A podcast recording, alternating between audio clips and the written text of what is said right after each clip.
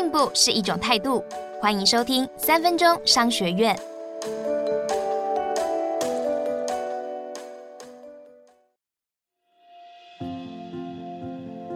今天要和你谈的是日本京瓷公司如何利用变形虫组织创造超高利润。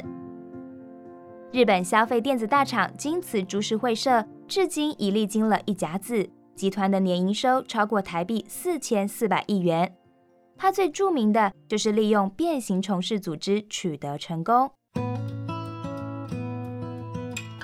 在介绍这个模式之前，先跟你分享发明这个方法的京瓷创办人，他是拥有日本经营之圣称号的稻盛和夫，也是日本第二大通讯公司 KDDI 的创办人，以及让日本航空起死回生的救援将军。而所谓的变形虫组织，是指公司为了配合环境或专案的需求，弹性的调整组织结构来提升执行效率。而当环境或专案改变时，就恢复成原状，或者是再做调整。这家公司的变形虫组织有三个重点：第一，让上万名员工分别属于上千个变形虫小组，每个小组平均有十三个人。以这家公司在鹿儿岛县的一家工厂为例。从产品制造到包装出货，总共分成了大约二十个变形虫小团体。第二，员工们各自所需要的原材料和半成品，会按照内部市场的行情进行小组间的内部交易，最后再制造成产品出货给顾客，形成一条价值链。第三，不分部门或业务功能，所有的变形虫小组都是利润中心制。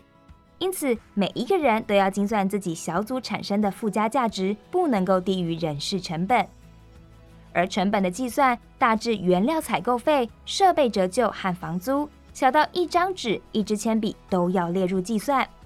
为了不要让小组产生亏损，员工们都绞尽脑汁提高生产力，这样每个成员都能对小组目标或自身的贡献更有意识，同时也让小组之间互相竞争。成功的逼出了员工的高生产力。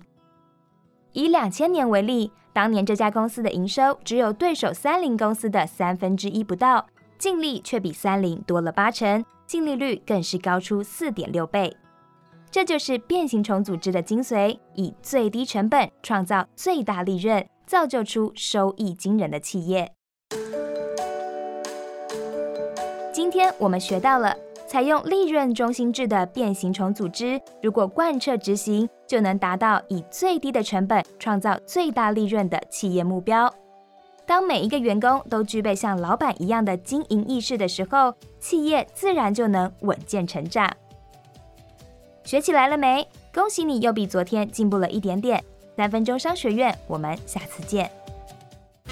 想听更多商业知识，欢迎下载商周 Plus App。商周官网也可以收听，或者是点资讯栏的连结，还要记得订阅商周吧 Podcast，才不会错过每一集的节目哦。